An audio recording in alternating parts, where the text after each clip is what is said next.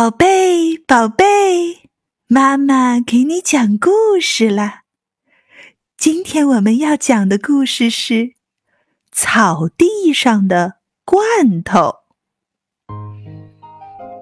森林里的一块可爱的绿草地上，除了长着绿绿的草，还有一些小野花。可是这一天。突然有个空饮料罐头，大模大样的躺在绿草地上，怎么看都不顺眼。猴子说：“这么好的草地，弄得不像样子了，这是人干的吗？他们最不爱干净。”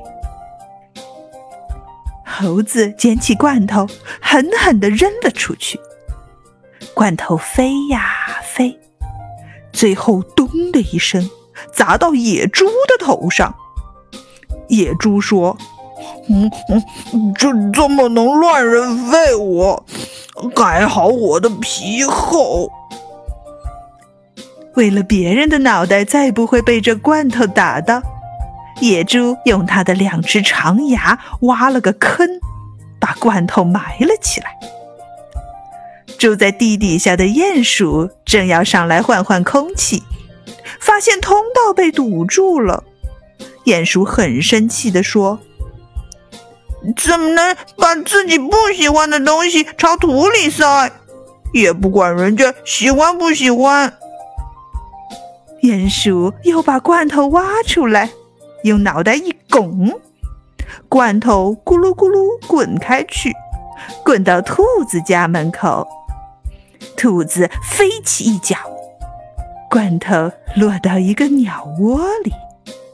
鸟爸爸动作快，一下子接住，没让罐头碰伤孩子们。